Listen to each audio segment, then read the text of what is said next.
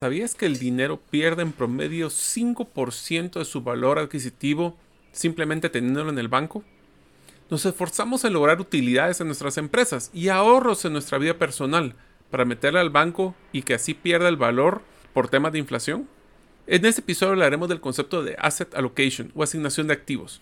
Hablaremos de las estrategias de inversión para balancear el riesgo, el retorno y los plazos de tiempo y lograr así generar mayor valor con nuestro dinero. Nuestro invitado, César Tánchez, es experto en finanzas personales y nos compartirá su experiencia sobre los temas de inversión personal y empresarial. Esperamos que sea de valor.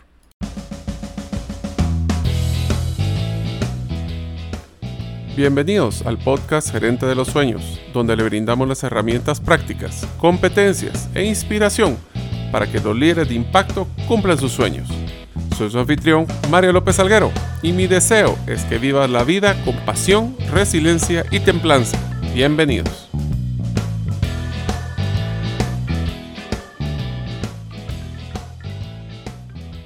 Amigos, bienvenidos al podcast Gerente de los Sueños. Mi nombre es Mario López Alguero y mi tipo de arte preferido es el impresionismo, en especial Monet.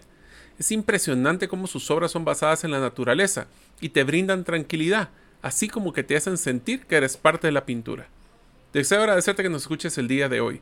Si todavía no eres parte de la comunidad de los sueños, puedes hacerlo suscribiéndote a nuestros correos electrónicos, ingresando a la página gerentedelosueños.com o a través de nuestro listado de difusión de WhatsApp enviando tu nombre al más 502 más 502 para aquellos que nos escuchan fuera de la frontera de Guatemala y el número de celular 5017 1018. Repito, 5017 1018 todos nuestros amigos de la, miembros de la comunidad de los sueños, quiero anticiparles que próximamente vamos a ampliar la propuesta de valor de gerente de los sueños para incluir webinars, cursos enfocados a estas herramientas gerenciales que tanto necesitamos, programas y muchos productos de valor más. Espero que en mayo puedan recibir buenas noticias.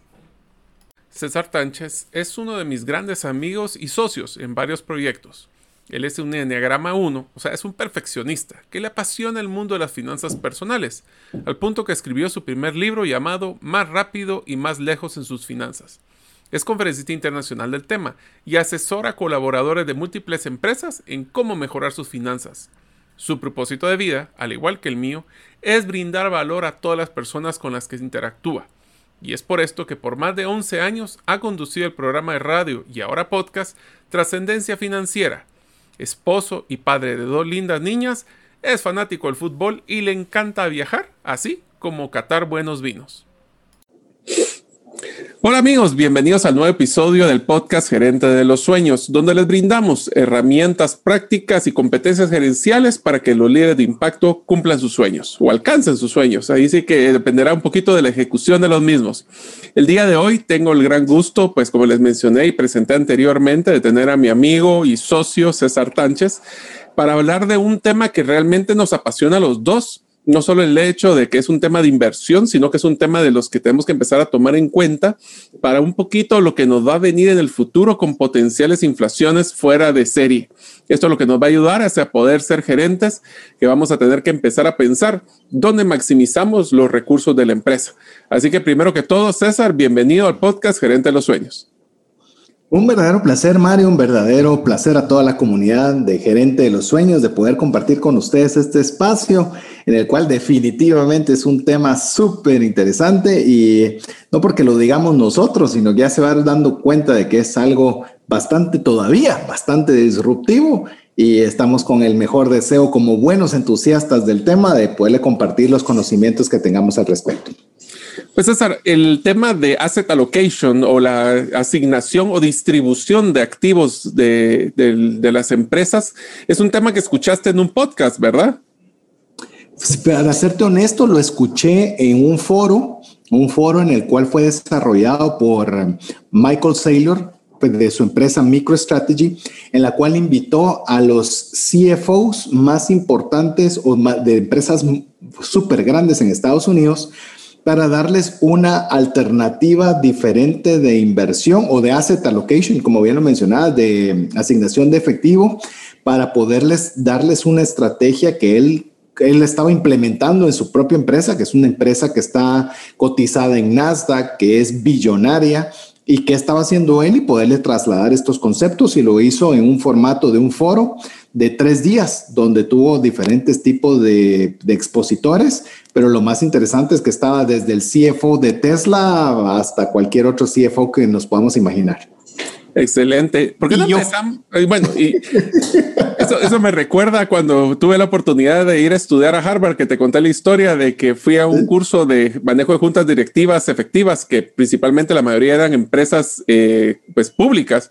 Y obviamente yo era un director de una empresa y todos eran chief eh, financial officer, CFO, COO, CMO. Y al final del día lo que le decía yo por broma a mi jefe es de que yo me tuve que cambiar de puesto porque me puse CAT, ¿verdad? Y todo el mundo decía que era Chief Analytics and Technology, no el gato, el cat. Entonces uno, estaba fuera de sus ligas, pero igual pude participar y realmente en esto aprende mucho cuando estamos utilizando y viendo lo que los grandes están haciendo. Ahora, cuando hablábamos de asignación de efectivo, o de activos, lo que estamos hablando, César, es hablar de que las utilidades de las empresas, nosotros podemos hacer varias formas de inversión. Mas, sin embargo, ¿por qué no empezamos hablando de si yo quisiera tener unos activos? Porque al final el flujo de caja y el tema de, bancos y el tema de lo que me sobra, las utilidades, se maneja mucho en los estados financieros eh, como uno de los activos de la organización. ¿Y qué significa hacer esa asignación efectiva de los recursos de la empresa? Bueno, yo te diría que cuando hay esos ingresos, pues obviamente tenemos que ser lo más diligentes para optimizarlos al máximo. Y eh, eso obviamente siempre ha sido un factor relevante.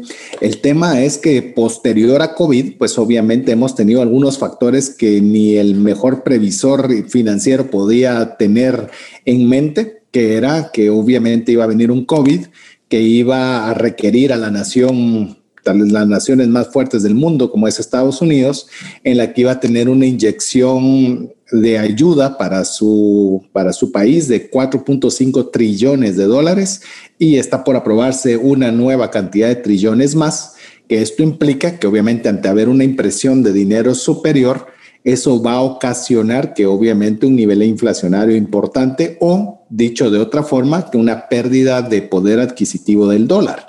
Y esto para las empresas, hablemos desde las más grandes para abajo, pues esto no cae en gracia, ¿verdad? Porque significa que lo que tienen en su tesorería va a valer mucho menos de lo que vale en el, en, momento presente.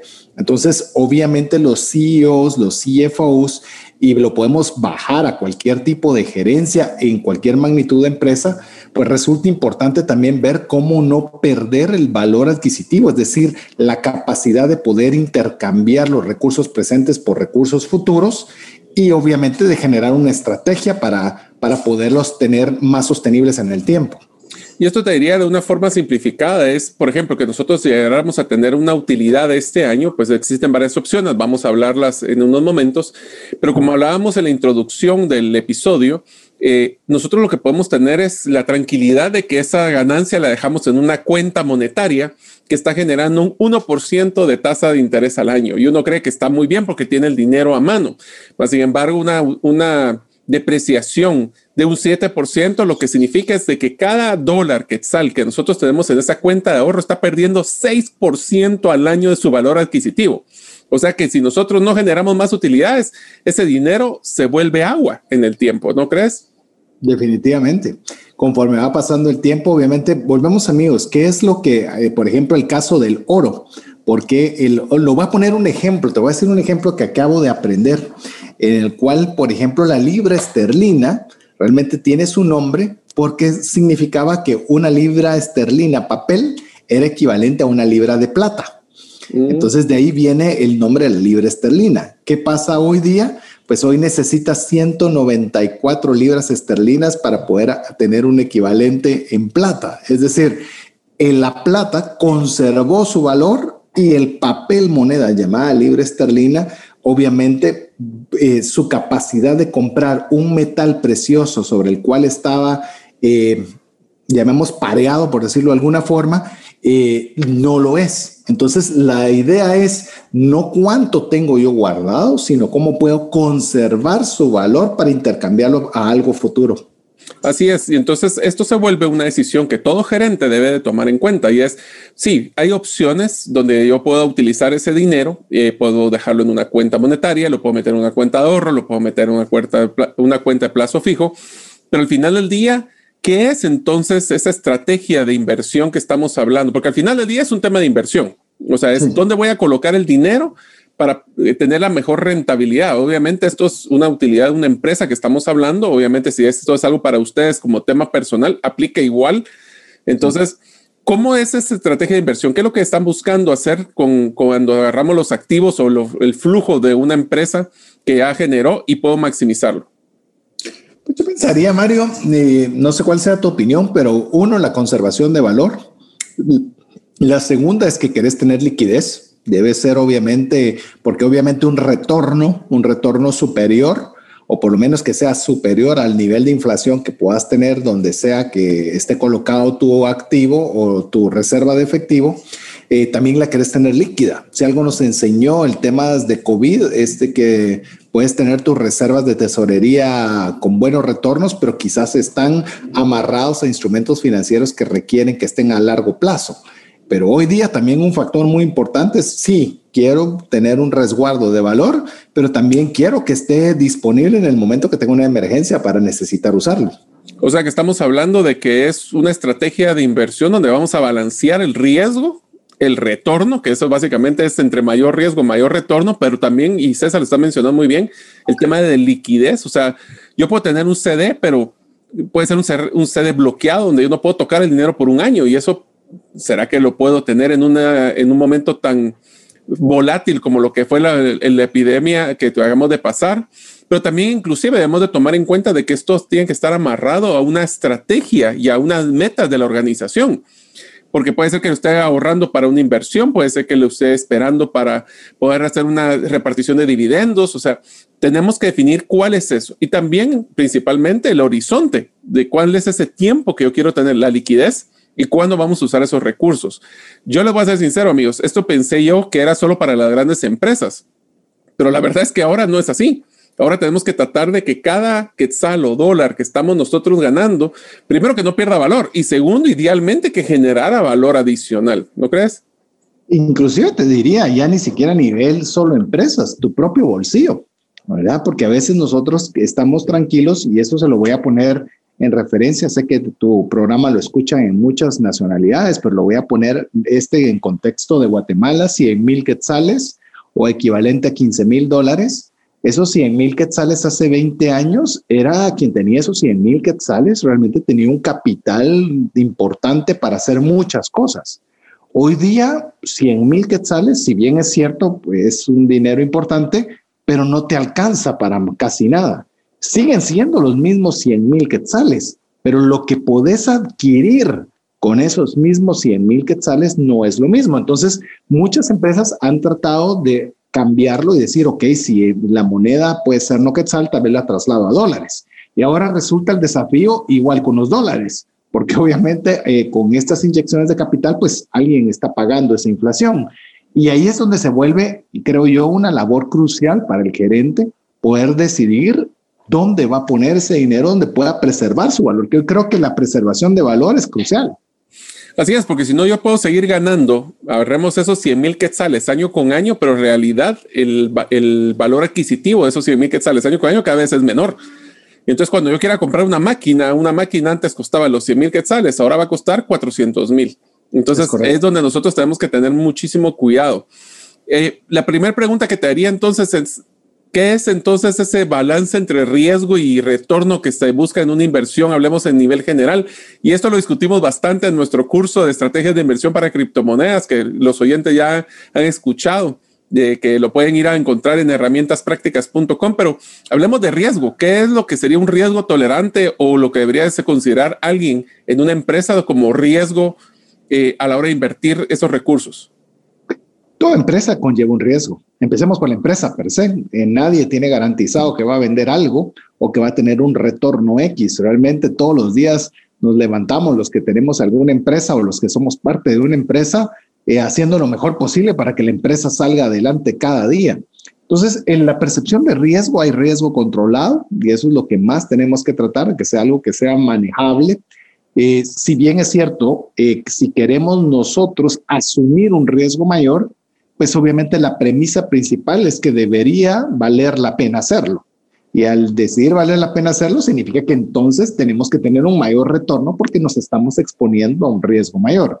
Es decir, si yo quiero generar más de lo que me pagaría el banco, eh, significa que estoy dispuesto a arriesgar un poco más, ya sea reinversión en la empresa o en otras alternativas de inversión, pero a cambio de eso, a cambio de un riesgo. Entonces, si nosotros estamos subiendo una rayita de riesgo, pues obviamente como mínimo debería ser parte de la ecuación también tener un retorno más alto por ese riesgo que estoy asumiendo. Básicamente vale la pena tener tomar el riesgo que quisiéramos o no.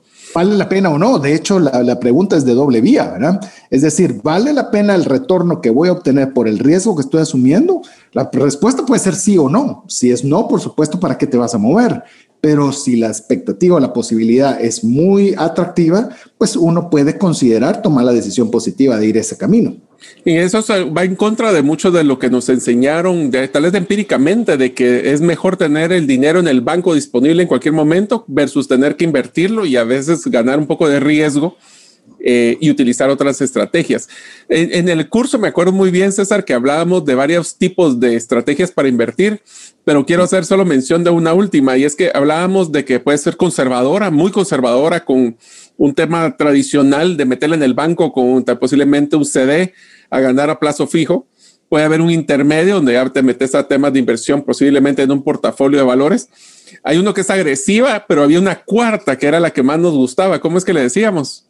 Le pusimos en inglés Welcome to the Jungle, o bienvenidos a la jungla, porque ahí sí ya era como lo decíamos, nadando en el Amazonas entre pirañas, lagartos y sin flotador. Así es. Entonces depende mucho de la personalidad de la empresa y ahí es una. Yo diría que esto es algo que es un tema que deberíamos de conversar con los accionistas de las empresas, de hasta cuál es su tolerancia que deberían de tener de riesgo y cuáles son las herramientas que están disponibles para invertir. Ahora, las herramientas para invertir no son iguales en todos los países, ¿verdad, César? Todos disponemos de herramientas diferentes. Eh, pongamos siempre la relación Estados Unidos, que creo que es la forma más fácil. Ahí vas a tener cualquier variedad, cualquier tipo, cualquier cosa, desde locura hasta, hasta diligente, vas a poder tener en opciones, pero conforme vamos bajando a Latinoamérica, pues vamos viendo más limitada el número de alternativas. Eh, nosotros que estamos emitiendo el programa desde Guatemala, pues obviamente tenemos muchas menos alternativas que las que quizás pudo tener Michael Saylor para poderle contar a todos estos CFO de Estados Unidos. Entonces yo creo que otro desafío que tenemos, eh, por ejemplo, la gerencia o los empresarios latinos, es de dentro de las opciones todavía tenemos una restricción todavía más amplia, la cual todavía la tenemos que ser más minuciosos en buscarla y aplicarla. Y ahora yo quisiera que habláramos un tema que es bien importante en este tema de manejo de los activos. Si se dan cuenta, amigos, esto estamos hablando de que cuáles son esos activos que están en las empresas. Y no quiero que solo nos amarremos un tema de lo que tengo en efectivo en el banco. Sí, si yo tengo un efectivo extra, tenerlo en el banco no es la mejor opción para buscar la máxima rentabilidad. Pero activos también puede ser, y esto es algo que César me ha parecido impresionante en las empresas, es que tenemos muchos, muchos activos desaprovechados. Por ejemplo, vehículos parados que no están haciendo nada. Eh, el que más me impresiona son propiedades, propiedades que las tenemos paradas, que no están haciendo absolutamente nada para más que estar en el balance de la empresa, pero no se le está generando retorno. ¿Qué, ¿Qué otros activos podrías creer que deberíamos estar considerando en una empresa? Yo creo que mencionas eh, varios importantes. Eh, de hecho, me puse a pensar a veces cuando, por ejemplo, un barco está propenso a una tormenta, a naufragar, lo primero que hace es aligerar de peso, ¿verdad? Aligerar peso. Y creo que hoy día eh, nos hemos dado cuenta a través de todo lo que hemos estado pasando, la necesidad urgente de que las empresas sean, no sé cómo decirlo en español, lean, que sean eficientes Que sea muy, o sea, no haya tanto bagaje innecesario, y lo digo con total respeto, de personal, de activos, de, sino que todos los que estemos, nos gusta mucho escuchar a Donald Miller con, con, con Mario, y él tiene un concepto bien interesante en el cual dice que todo lo que esté dentro de la empresa, desde una persona hasta un activo, debe aportar para generar utilidad. Y eso, y eso es crucial. Y nosotros deberíamos hacernos esa pregunta al, al reverso, decir, ¿qué de todo lo que tengo no está aportando para la utilidad de la empresa? Y todo lo que no esté aportando, venderlo, rentarlo, liquidarlo, eh, invertirlo. mencionando un terreno, una está generando algo para la utilidad de la empresa, sí o no, porque si no, mejor es venderlo y traerlo donde se puede utilizar para que sea más rentable. Entonces, amigos, la primera tarea que vamos a ver en este episodio, que es cómo manejar sus activos de sus organizaciones y temas personales, es que deberíamos de hacer primero un listado de todos estos activos que nosotros tenemos, ya sea líquidos, como lo que es efectivo, lo que es ya no líquidos, como lo que son propiedades, vehículos, hasta el personal en unas organizaciones. Ahora, ya tengo todos estos activos y ese es un mapa que tenemos que hacer y tenemos que ver cuáles de esos están produciendo y qué nivel de producción están generando, porque no necesariamente es que no produzcan, es que produzcan muy abajo de la expectativa que podríamos tener poniendo ese activo a producir en otro lugar. Voy a poner un ejemplo muy sencillo. Tengo un terreno que tengo un, lo utilizo de parqueo para los camiones de la organización. Ese terreno está ocupado en un 10%, el otro 90% no lo estoy utilizando. Ese dinero, pues obviamente sí es una plusvalía la que genera este, este inmueble, más sin embargo lo podría alquilar, lo podría vender, lo podría eh, eh, lo podría hasta hipotecar para generar efectivo y generar para otro en otro tema. Ahora, una vez que tengo ese dinero, ya sea líquido o no líquido, debo de manejar una cartera de inversión.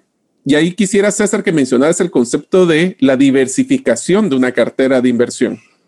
Sí, yo creo que todo portafolio de inversión que uno debería tener debería tener para mí lo más importante es la diversificación.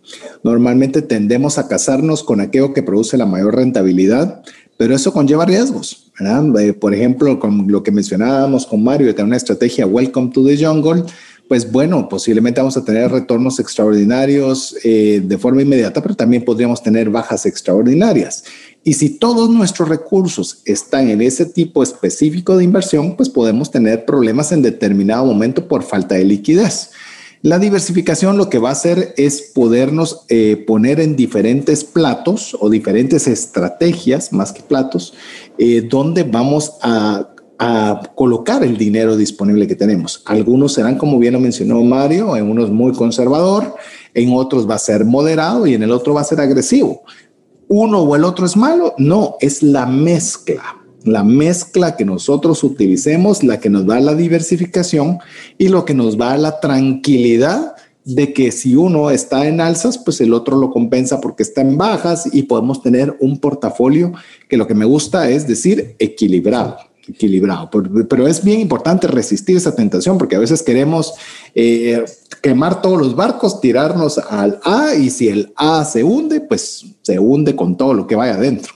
Yo creo que esto ha sido el éxito de las personas y de las empresas que logran invertir sus activos para generar mayor rentabilidad, es no tener todo en un solo lugar, sino que distribuir los activos en diferentes estrategias buscando diferentes rentabilidades. ¿Por qué? Porque todos los mercados suben y bajan. Entonces, si en algún momento nosotros se cae en uno, puede ser que compensemos con el otro. Piensen ustedes, amigos, que este es lo que sería su, su, bono 14, su aguinaldo. Ustedes obviamente lo primero que pueden hacer es pagar deudas, pero también podrían invertirlo si fuera necesario en diferentes, eh, diferentes pues, hablemos de, hacer un portafolio de inversión. Ahora, ¿por qué es que es tan importante esto para los gerentes, especialmente la comunidad de los sueños? Es porque, amigos, no nos confundamos. Las inflaciones cada día están poniéndose peores por lo que acaba de mencionar César. Y eso significa de que si nosotros creemos de que mantener, generar utilidades este año y dejarlas guardadas en el banco va a compensar esa pérdida del valor del dinero, estamos muy equivocados. Y lo que va a hacer es de que vamos a perder la utilidad por el simple hecho de no hacer nada con ella. Ahora, hay que ser conservadores porque no podemos agarrar eso y tirarlo todo a una, a una juega, a una ruleta rusa y ver si, o, una, o algún juego del azar y a ver si eso nos logra duplicarla en un mes. No se trata de eso, se trata de tener una diversificación, que es lo que mencionaba César, ¿verdad? Inclusive, Mario, te podría decir algo para toda la comunidad de gerentes que escuchan tu programa. Eh, muchos de los dueños de las empresas o juntas directivas eh, no saben de lo que estamos hablando en este momento. Muchos quizás sí, pero hay una buena cantidad de gerentes que si usted sabe que todos los recursos de utilidad están única y exclusivamente en un banco, que usted pueda ser la persona que les presente alternativas de cómo hacer más eficiente esa colocación de dinero para que les represente más. Con Mario tenemos una broma, inclusive una broma personal durante el 2021, que nuestra colocación de inversiones ha sido más rentable que nuestro flujo de ingresos.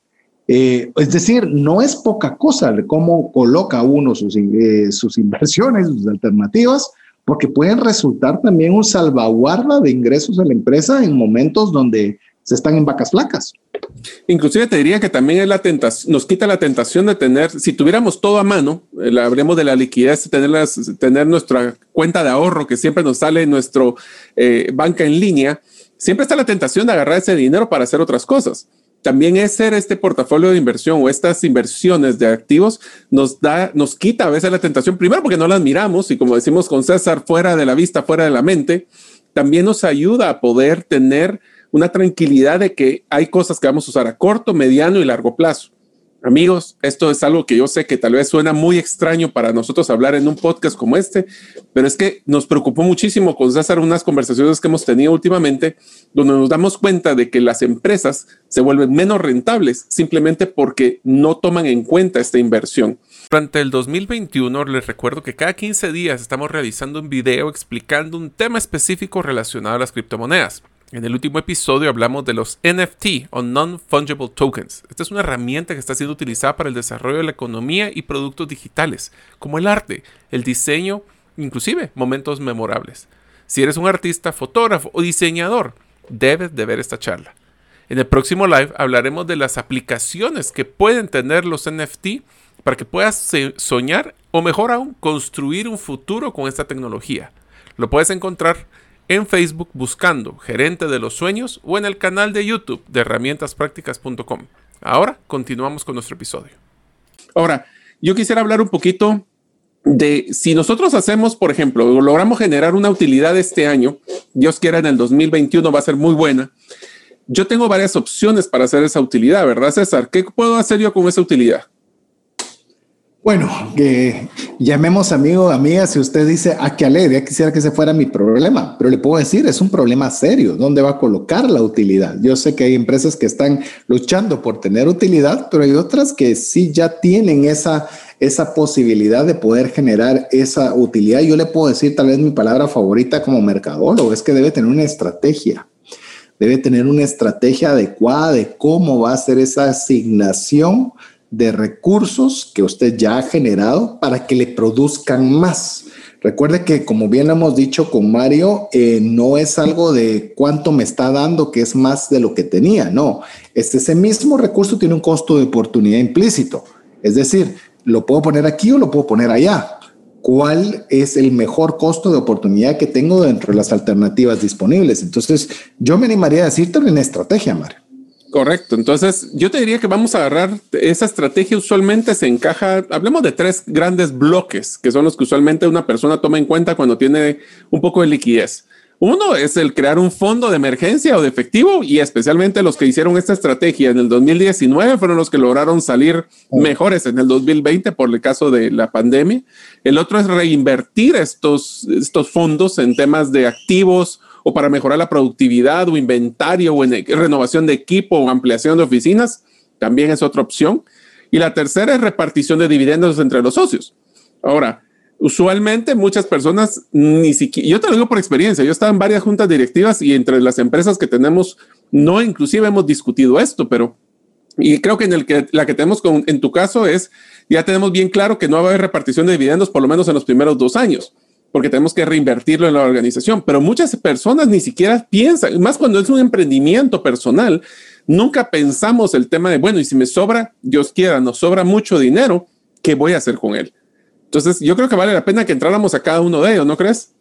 Sí, vos da, la pauta y empezamos. A ver, yo tengo ahorita, hablemos de un fondo de, emergencia y hablemos un fondo de emergencia como que debe ser un, un activo de la organización líquido o semilíquido, porque si es una emergencia es que la voy a necesitar así medio rápido. Así es. ¿Qué tipo de inversión puedo tener para tener un buen fondo de, de, de garantía o fondo de emergencia? Mira, básicamente yo creo que el fondo de emergencia, eh, vamos a ir, es una urgencia que tenés para salir adelante. Entonces, no podés especular Eh, voy a hablar especular, usualmente la palabra especular se oye mal, pero no es mal, simplemente es qué creo yo que puede suceder y en base a lo que yo creo que va a suceder voy a tomar esta acción. Entonces, yo creo que cuando es un fondo de emergencia no hay que especular. Yo les diría, si usted quiere para un fondo de emergencia, como bien lo decía Mario, eh, vas a tener su dinero en el banco, va a tener tres o seis meses de sus gastos. En caso pase lo peor, vuelvan a decidir cerrar el país. Yo que sé que puede ser situaciones complicadas, pero hay un cash que puede tenerle fácil acceso a través del teléfono, puede ser una transferencia electrónica y listo. A mí, yo en el caso de la emergencia, considero que cash is king, aún en ese lado cash is king. Y te diría de que eso, amigos, yo creo que César acaba de mencionar algo que es para vida personal o para empresarial. Debemos de tener un fondo de nuestros gastos fijos y variables de tres a seis meses. Ahora me atrevería a decir, después de lo que pasó en la pandemia, creo que el seis es más que tres, ¿verdad? Porque ahí puede haber una, una necesidad de fluctuación de muchas cosas. Ahora, otra cosa que podemos hacer, y esto es bien común en Guatemala, aunque casi es raro, y te voy a ser sincero, yo hasta hace aproximadamente tres años nunca había usado uno de estos, pero son los CDs, que son básicamente depósitos a plazo fijo, que te dan una mejor tasa. Lo que sí es que no puedes tocar el dinero, y voy a ser justo, no es que no puedas tocarlo, es que deberías de dejar el dinero fijo en esta cuenta mientras eh, pasa el periodo. ¿Eso qué significa? Hay unos de, de 60, 90 eh, días, hasta seis meses, un año, varios años. Entre más tiempo lo dejas, más intereses generas. Pero hay un tema que me pareció interesante, te digo porque lo tuve que utilizar en momentos de crisis, que se llama un back to back. Ese back to back es básicamente te prestan tu dinero. es simpático, pero es si, si estás generando una tasa de interés de un 5%, pues te prestarán dinero con una tasa posiblemente un poquito más alta, pero es tu propio dinero, pero no pierde los intereses generados. Si tú sacaras ese dinero, los pierdes ese interés. Aquí lo que estás haciendo es que estás ganando menos, pero te prestan tu propio dinero con la tranquilidad de que lo vas a poder devolver en teoría en algún momento. Sí, y es una herramienta importante porque a veces no puedes tocar el dinero, pero que tengas la facilidad de poder eh, tocarlo. Algunos, algunos CDs eh, o CDs te permiten poder acceder al dinero con una penalidad y hay otros que simplemente no te dejan. Entonces, eh, tener siempre una alternativa de un back-to-back eh, podría ser una, una relación también de decir, en lugar de tener una cuenta corriente o de ahorro, mejor lo pongo un certificado con la certeza que tengo que en caso de emergencia, aunque sea a costo, yo voy a tener que acceso a ese dinero en caso de emergencia. Entonces puede ser perfectamente una alternativa a un fondo de emergencia. Yo algo que aprendí también con mi papá cuando él falleció, pues nos dejó un poco de dinero a cada uno de nosotros los hijos y nos lo dejó en un fondo de inversión, pero más sin embargo estos fondos de inversión no solo son internacionales, ¿verdad César? También hay para poder hacer inversiones locales. Sí, vos, vos estuviste la experiencia con los locales, que vos puedes hablar más al respecto de ellos. Eh, yo he estado íntimamente relacionado con los fondos de inversión indexados a bolsa, específicamente con el Standard Poor's, eh, pero son emitidos fuera, contratados fuera, eh, con unas esquemáticas interesantes, incluso con garantía de capital y retorno y demás. Pero son alternativas interesantes que existen, pero ahora veo también que a a una forma muy eh, interesante también están disponibles de forma local. La única diferencia es que invertir, en vez de invertir en empresas de Estados Unidos que son públicas, invierten en fondos locales, muchos de la banca, muchos de financieras, y lo que hacen es que le dan una garantía mínima de interés. Puede haber más, puede haber menos, dependiendo cómo se comporte la cartera. Lo que me pareció impresionante en este portafolio de inversión que conocí local es de que manejaban más de 35 diferentes inversiones, como para diluir también ellos su riesgo en el tema de la inversión. Eh, solo quisiera hacer una mención, César. Eh, obviamente en inversiones en general uno puede ganar o perder, pero me mencionabas de que en los que son fondos de inversión internacional hay unos que tienen capital garantizado. Eso lo que significa es de que no pierdo mi capital. hay fondos de inversión que se llaman garantizados, que la, realmente la forma en la cual pueden garantizar algo es porque tienen eh, déjame que me recuerde la palabra técnica, pero en la cual, por ejemplo, tienen bancos que dicen, ¿saben qué? Yo doy la garantía, que si este índice baja, yo voy a pagar no solo el capital, sino voy a pagar un porcentaje de retorno. Hablemos específicamente, por ejemplo, Standard Poor's, históricamente ha pagado el 10% de retorno por año promedio. Algunos veces ha ganado 40, otros ha perdido el 20, pero sacando un promedio ponderado ha pagado cerca del 10%. Entonces vienen a través de estas, eh, eh, voy a ver, voy a tratar de recordarme el nombre, pero vienen estas instituciones y emiten esas garantías en las cuales dicen, si la persona invierte en este tipo de índice al menos por 10 años, yo garantizo que no pierde su capital y es más, le doy un retorno. ¿Por qué razón? Porque saben que históricamente ese ha sido el comportamiento del índice Standard Poor's por los últimos 100 años. Entonces tienen un alto grado de certeza para emitirlo. Claro, por eso eh, hacen un cobro, un pequeño fee. Imagínense como que fuera un seguro en el cual usted paga una cantidad porque le garanticen ese retorno. Pero usualmente va a ir amarrado, como lo mencionabas, Mario, al horizonte de tiempo. Es decir, si alguien quiere esta, esta, este tipo de cobertura, no lo va a tener por un año ni para tres. Va a tener que tener para plazos de 10, 15 y 20 años. Que en el caso de las inversiones locales, usualmente son un año. Entonces ahí es donde uno va amarrando y recuérdense, ¿cuánto es lo que hace una tasa de interés en una cuenta bancaria en, cada uno de los países que ustedes viven? 1, 2, 3, 4%. Estamos hablando de que ya si se va un CD, que es donde tenemos que manejar menos liquidez y ahí estamos incrementando el riesgo, ahora va a estar posiblemente en un 8, 9. En este hablamos de un fondo de inversión donde ya tenemos que hablar posiblemente a un año o más. Entonces estamos sacrificando eh, esa tranquilidad del riesgo porque el riesgo es mayor pero estamos incrementando la rentabilidad ya 10, 12, 15%. Ahora inclusive, César, algo que nos apasiona a los dos, inclusive ya podemos empezar a hacer inversiones hasta en criptomonedas, ¿verdad? Sí, uh, solo quiero decir, ya me recordé la palabra, se llaman notas estructuradas. Ah, es las garantías que, sé que les quería mencionar, pero ya que se me ocurrió, quería decirlo de una vez. Criptomonedas, entusiasta eh, de los más amplios que pueden haber en el tema de las criptomonedas. Me gustan mucho las criptomonedas porque fungen mucho de los atributos que estábamos mencionando previamente. Tienen un alto retorno, si bien tienen riesgo porque tienen obviamente saltos hacia la baja y hacia la alza, pero son riesgos todavía controlados porque históricamente, aunque es una historia corta, su historia ha sido bastante productiva, pero un factor muy importante es que son líquidos absolutamente líquidos. Es decir, yo puedo tener, por ejemplo, un Bitcoin hoy y venderlo inmediatamente. Y voy a obtener inmediatamente retorno. Algo que no es tan líquido, por ejemplo, como un terreno, como una casa, como incluso un certificado de depósito, porque todavía tendré que ir al banco, tendría que hacer los trámites, ver qué penalidad me dan y que me tome un día cuando rápido. Pero en el caso de un, por ejemplo, una criptomoneda se puede liquidar en tiempo real. Entonces, esa liquidez para mí es una de las, llamemos, eh, situaciones más disruptivas de, de estas alternativas de inversión para colocación de efectivo. Lo único malo de estas inversiones, obviamente, y todo, toda inversión tiene riesgos, que obviamente fluctúa sus eh, valores bastante, suben y bajan de una forma radical. Entonces tenemos que estar bien pendientes de esto. La ventaja es de que si está, ustedes utilizan una estrategia de inversión para mediano o largo plazo en criptomonedas, pues siempre las tendencias salen positivas. Ahora, otra de las cosas que estábamos hablando era no invertir, eh, agarrar el efectivo y hacer una inversión como la que acabamos de hablar, sino que es invertir en los activos físicos de la organización. Ahora, para poder hacer esto, nosotros tenemos que estar claros de que tiene que valer la pena. Recordemos esa palabra, valer la pena. ¿Cómo es que, para qué voy a utilizar yo esa reinversión, César? Bueno, yo creo que parte de lo, esencial, pero a veces lo perdemos de vista, es la productividad de la empresa. La productividad de la empresa no solo son las ventas, o sea, enhorabuena, son importantes las ventas. No solo es eficientizar los costos, también es ver cómo hacemos crecer el capital a través de las utilidades, cómo vamos a hacer ese asset allocation, como bien lo decía Mario. Es decir, todo, como lo mencionaba a través de Donald Miller, todo debe contribuir a generar más, más utilidades para la empresa. Entonces yo creo que una de las principales, volvemos a lo mismo, no olvidarnos del principio fundamental, incrementar la productividad de la empresa. Ese es uno. Otro podría ser también es la actualización de maquinaria que ya está perdiendo esa productividad que no está llegando al estándar que quisiéramos.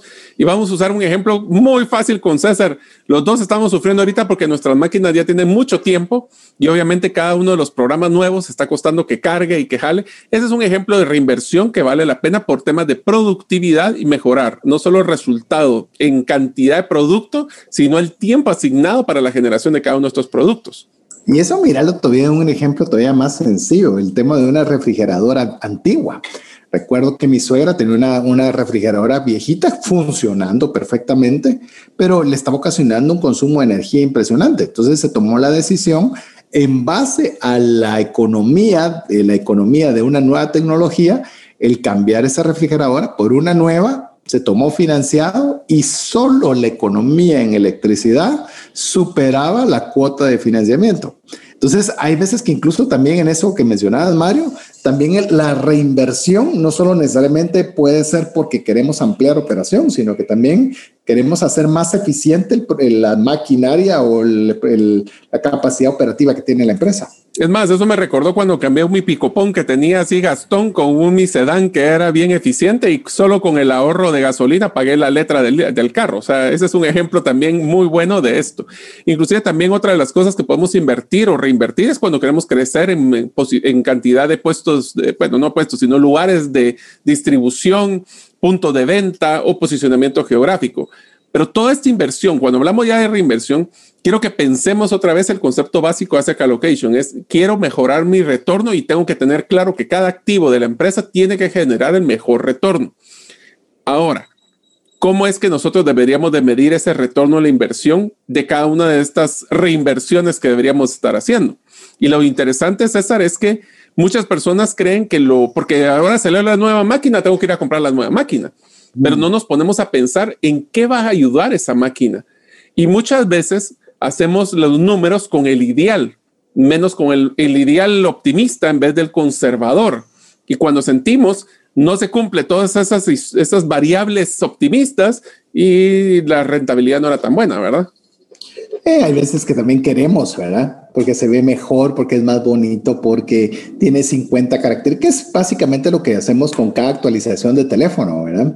Realmente. todos nosotros los noveleros técnicos nos lleva a la tristeza. Todos queremos el nuevo teléfono, pero tu teléfono sigue siendo funcional. Entonces llega un momento en el que el teléfono ya no es funcional, como hablaba Mario y de las computadoras, donde ya hay nuevos sistemas que se necesitan, donde ya lo que se tiene no es viable y su relación costo-beneficio necesitamos hacer un cambio. Pero realmente eh, sí tenemos que tomar una decisión de no dejarnos llevar por tendencias, porque yo no digo que las nuevas vertientes no sean mejores, sino que simplemente pueden ser que las nuestras todavía en su relación costo-beneficio todavía no aplican.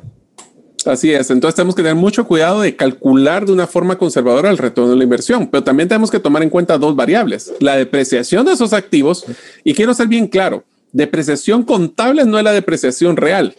¿Y esto por qué es tan importante? Porque la depreciación contable es que usualmente un bien inmueble son cinco años, una computadora es un año o dos, dependiendo del tipo, un software son meses, pero la, la verdad es que esa máquina posiblemente la voy a usar varios años. Ese bien inmueble lo voy a tener 20, 30 años.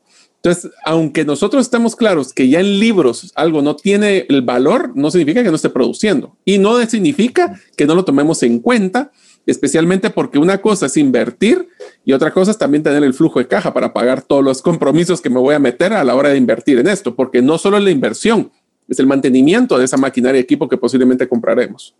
Así es, definitivamente tenemos que considerar lo que conlleva. Por ejemplo, me, algo muy sencillo, le voy a dar ejemplos muy sencillos, perdone la simpleza, pero eh, por ejemplo, hay camisas que, que usted debe vestir, que usted tiene, pero dice solo se pueden con lavandería. Entonces, la camisa no importa que le cueste, pero cada vez que la utilice va a tener un costo de lavandería cada vez que lo utilice. Mientras que hay otras tecnologías que quizás podría ser más barata, más cara la camisa, pero que no necesitan que sean en lavandería. Entonces, usted dice, ok, esta quizás me va a salir más cara ahora, pero no voy a tener que tener un costo de mantenimiento muy elevado. Entonces, usted puede hacer perfectamente sus cálculos. Ahora, si usted es un artista en el cual va a usar una camisa una sola vez, pues enhorabuena, le, llamemos el factor mantenimiento, no le va a importar porque usted necesita renovar su imagen constantemente. Pero estas son las cosas que a veces dejamos de hacer los cálculos, de solo enfocarnos en el costo y no el costo de mantener aquello que estamos adquiriendo. Seguir muy lejos, César. Eh, yo me acuerdo perfectamente las impresoras. Antes las impresoras de matriciales eran carísimas y la tinta era ridículo lo que pagaba. Ahora es al revés. Ahora casi que comprando dos sets de tinta ya valen más que una impresora. Entonces, el costo de mantenimiento, y ahora vamos a hablar esto como que fuera puro finanzas, el OPEX o lo que es la parte operativa o la parte de mantenimiento de los activos, a veces es más cara que el CAPEX, que el CAPEX es la parte que yo invertí. Piénsalo así, el costo de la impresora contra el costo de la tinta que me cuesta mantenerlo. Esto es bien importante. Ahora, también podemos agarrar y si no queremos invertir o no queremos eh, reinvertirlo, podríamos también repartir el dinero entre los socios, lo cual es, van a ser muy felices a los socios seguramente, pero también por qué deberíamos de hacerlo. Bueno, hay dos formas, por supuesto. Obviamente, un socio invirtió, ya independiente de lo que haya invertido, supongamos que invirtió capital, pues obviamente lo invirtió también pensando que iba a tener un retorno mayor que dejar ese dinero estacionado en un banco. Entonces, que quiera una repartición de utilidades o quiera ver un, un retorno de lo que ha invertido, por supuesto que es viable, comprensible y hasta sano. Entonces, eh, hemos mencionado porque ese Sala no quiso reinvertirlo en este año, pues, pero es parte del giro del negocio. Recuérdense que lo que la que tiene un inversionista es capital y lo que, que espera obtener es más retorno de su capital que de colocarlo en un banco. Entonces, yo creo que es parte importante y la segunda a la vez también de poder atraer nuevos socios en el cual diga, wow, yo quisiera poder invertir en esa empresa porque siento que es una posibilidad muy buena de poder hacer crecer mis recursos invirtiendo en esta compañía. O sea, que no vean que es un barril sin fondo, sino que realmente sí está generando retorno, regresando al tema de retorno. Eh, lo que sí sabes que me impresiona, César, y eso lo platicamos desde hace tres años con tu persona, es que todos estos temas de lo de reinversión, lo de manejo de activo, el asset allocation, la estrategia de la asignación de activos, debería ser parte del acuerdo de accionistas de una empresa. Ahora les hago a ustedes, amigos, ¿cuántos de ustedes tienen un acuerdo de accionistas ya montado? En sus empresas, donde se define, por ejemplo, cuándo se va a hacer de repartición de dividendos, cuándo no, qué tipo de repartición de dividendos. Eh, voy a ir un poquito más coqueto. Inclusive en la parte de las empresas públicas en Estados Unidos hacen hasta recompra de acciones. Eh, no voy a entrar en ese tema porque eso ya es otro, eso es un poquito más complejo, pero el, tenemos que tener claro de al principio no se reparte, después cuánto se debe repartir, hasta qué punto qué estrategia vamos a utilizar cuando la gerencia traiga una propuesta de inversión, cómo la vamos a manejar.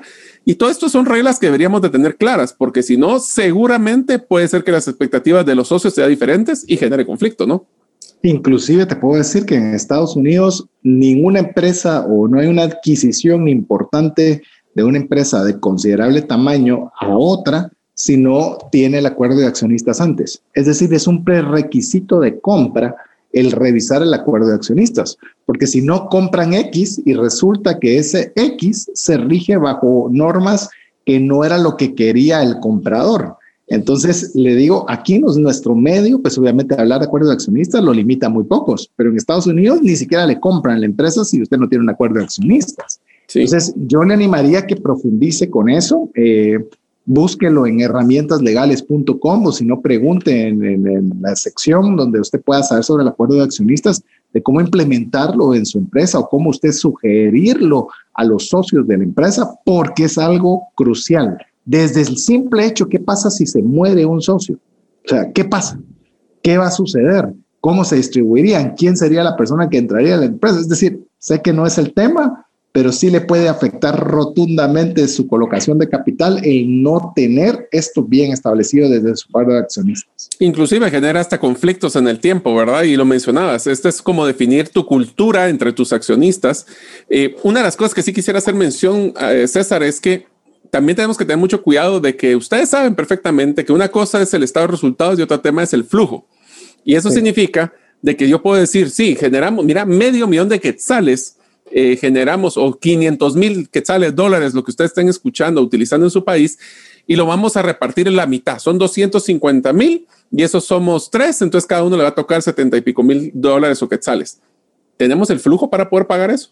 ¿Lo provisionamos durante nuestro, lo guardamos en una cuenta de ahorro o va a ser sorpresa y le vamos a tener que pedir pagos a los accionistas? Entonces son cosas que tenemos que tener en cuenta, ¿verdad? O inclusive si es lo apropiado en el momento. Eh, yo recuerdo una, eh, leí que en cierta ocasión eh, comenzaron a hacer un estudio para los taxistas en Nueva York, en los cuales se daban cuenta que los taxistas tenían pues una cantidad de dinero que querían ganar día con día.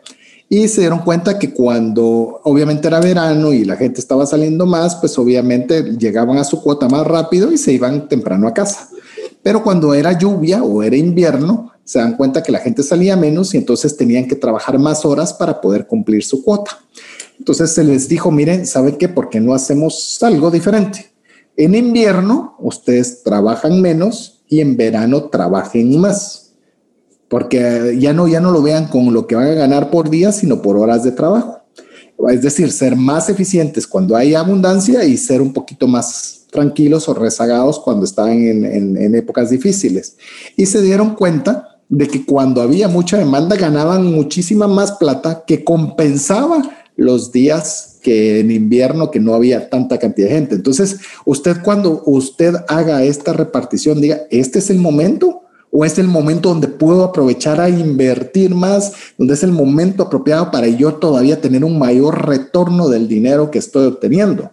Pero si está una etapa que está tranquila, que está madura, que no hay un paso que le vaya a ser eh, significativamente considerable en beneficio, pues ahí sí puede usted tener también que gozar y disfrutar de una repartición de utilidades producto de la inversión de su trabajo, pero también tiene que ver hasta esos factores. Inclusive te diría que uno de los últimos factores que tenemos que tomar en cuenta en el episodio de hoy es que también están nuestros gobiernos y hay impuestos. Así que hay que definir una estrategia tributaria a la hora de hacer este tipo de inversión. ¿Cómo voy, a, ¿Cómo voy a documentar ingresos como, por ejemplo, tasas de interés que estoy generando tal vez con una cuenta, un CD?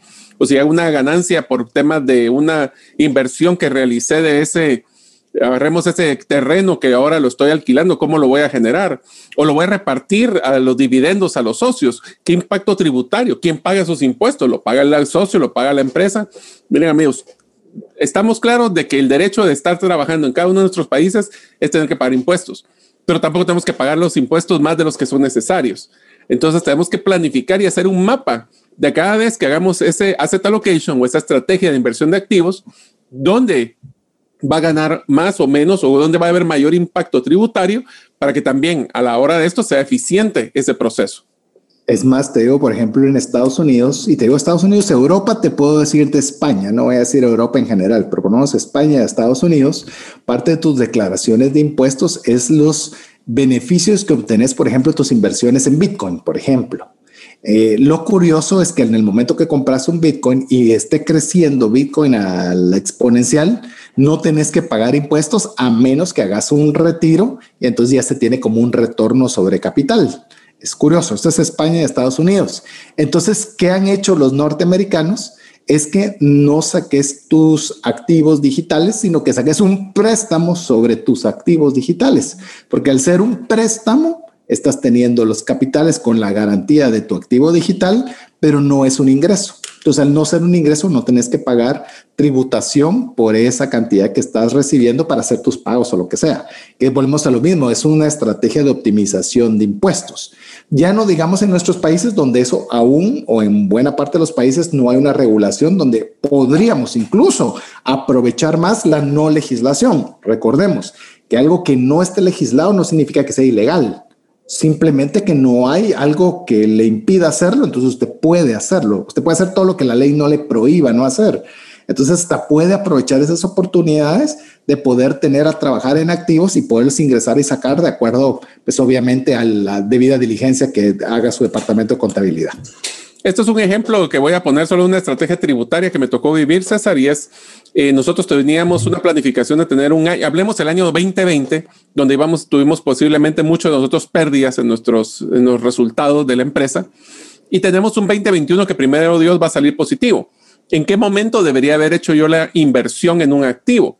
Pues depende. Si ya tenemos pérdidas y nosotros pagamos impuestos sobre la utilidad, eh, o sobre las ventas, depende del régimen que uno busque tributario, puede ser de que la mejor opción era tirar la, tirar la inversión en el año de pérdida y no necesariamente actual, si es que está sobre ventas o si estamos sobre utilidades, pues este año que voy a tener utilidades voy a meter el gasto mayor posible para poder bajar esa utilidad y por ende bajar los impuestos. Estos son ejemplos de estrategias que debemos de tomar en cuenta, pero increíblemente César se nos está acabando el tiempo, así que quiero agradecerte por haber compartido algo tan importante como saber que nuestras utilidades, tenerlas en el banco, solo van a perder valor adquisitivo y ahora como gerentes tenemos que planificar un portafolio de inversión de nuestros activos. César, muchísimas gracias por estar con nosotros en este episodio y te dejo para que te despidas de la audiencia. Muchas gracias, al contrario, Mario, y a toda la comunidad de Gerente de los Sueños. Un gusto poder eh, compartir en este espacio. Espero que se lleve alguna idea no, no, no pretendemos casi siempre llevarse muchas, pero al menos una que le pueda ser de ayuda y bendición. Así que de mi parte, muchas gracias. Pues muchas gracias amigos, espero que les haya dado valor, como esperamos que todos los episodios del podcast Gerente de los Sueños y esperamos verlos en el próximo episodio, donde seguiremos dándoles herramientas prácticas y competencias para que ustedes como líderes de impacto logren alcanzar sus sueños. Nos vemos a la próxima. Gracias por escuchar el episodio de hoy de Gerente de los Sueños. Recuerda que para lograr cumplir tus sueños, solo debes de ponerle fecha y tomar acción. Las notas y material complementario de cada episodio puedes encontrarlo en la página gerentedelosueños.com. La música que han escuchado es Feeling Good de Kevin MacLeod y pueden encontrarla en incompetech.com. Hasta la próxima y que sigamos haciendo nuestros sueños una realidad.